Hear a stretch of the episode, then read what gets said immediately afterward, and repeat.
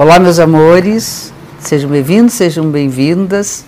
Nossa segunda-feira com o céu da semana, dia 17 de maio, começando pensando na, na força que nós precisamos para essa semana. Essa força seria quase que um mantra para esse tempo, que é pensar que a matéria e a força vital precisam caminhar juntas, que a preservação daquilo que nos pertence deve ter um valor semelhante, equivalente à alegria de viver a vida independentemente dos bens materiais.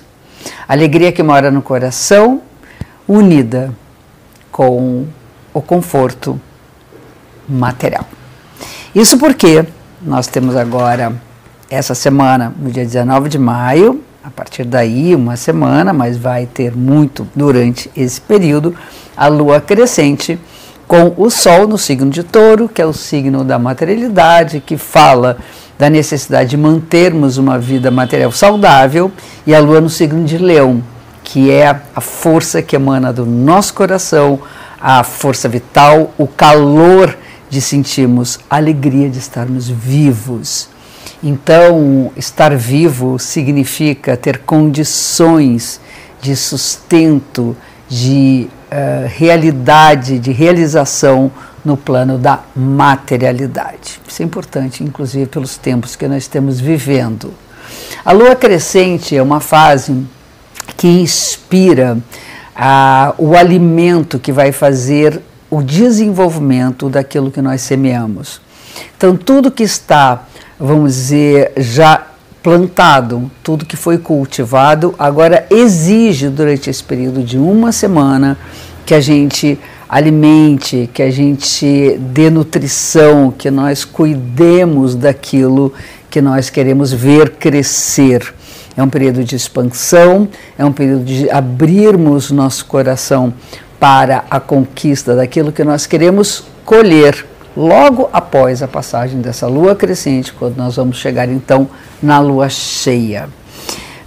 Um, a semana começa com um aspecto muito potente, muito importante, que é uma conexão entre o Sol, falando em Leão, né, Sol rege o signo de Leão, que é a luz, que é o brilho, que é a vida, né, que é o calor, que é a iluminação, né, que é a força que emana do nosso coração, com Plutão, o senhor da obscuridade, das trevas, das sombras, luz e sombra, que é para mim um tema extremamente querido, extremamente caro.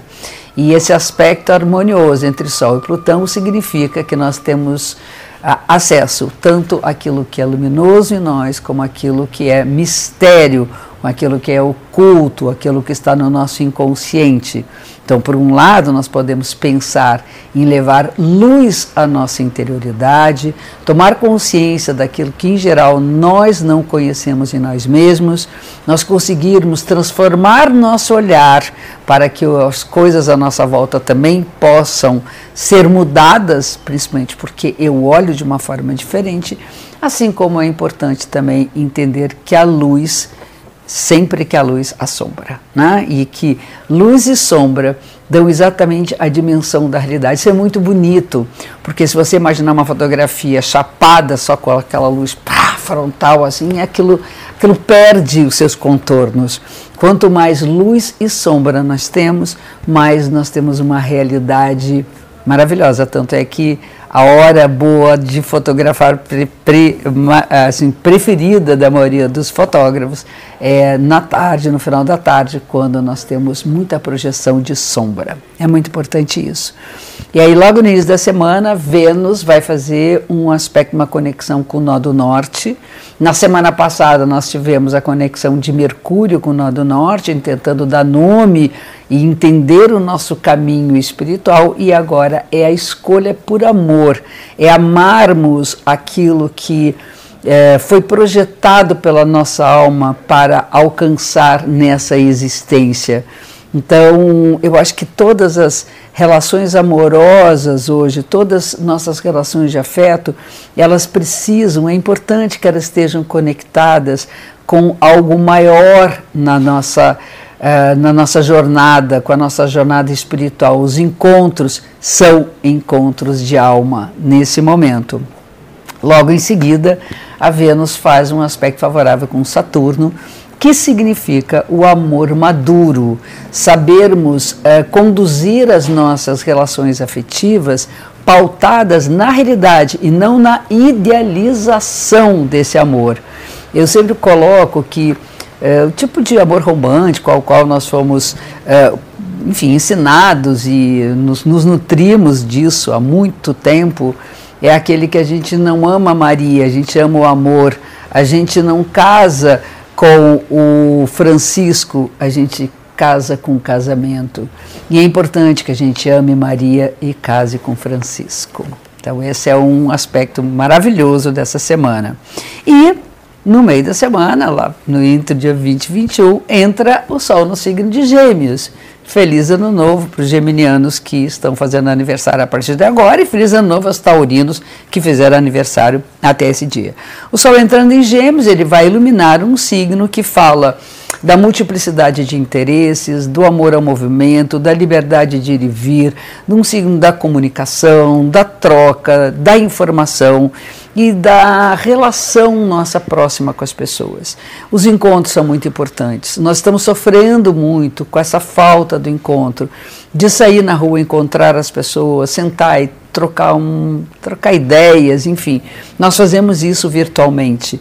Então, quanto mais a gente puder manter né, essas conexões, mais fácil será a gente espera que brevemente a gente possa, na rua, encontrar e abraçar as pessoas. Então, vamos exaltar as forças do signo de Gêmeos.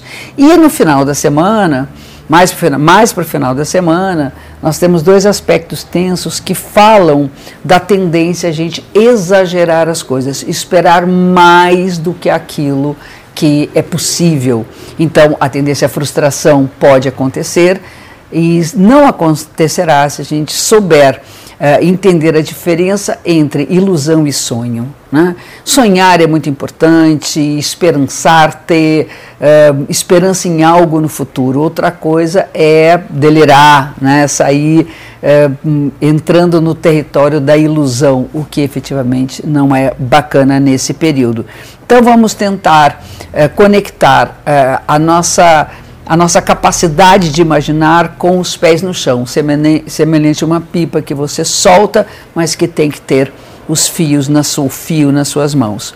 E no final da semana, ainda bem no final de semana, Saturno, o senhor da realidade, aquele que representa a cobrança nossa, da nossa responsabilidade sobre nossas escolhas, sobre como conduzimos nossa vida, vai entrar em movimento retrógrado. É um planeta lento, fica muito tempo nesse movimento retrógrado, não tenho nenhum problema com os planetas retrógrados, apenas nós temos que voltar um pouco no nosso passado, rever nossos erros, nossas falhas, reconhecer onde nos responsabilizamos para poder ser uma referência para o nosso presente e reparar aquilo que nós achamos que não fizemos bem. Certo? Fica um grande beijo para vocês, uma linda semana e até a próxima.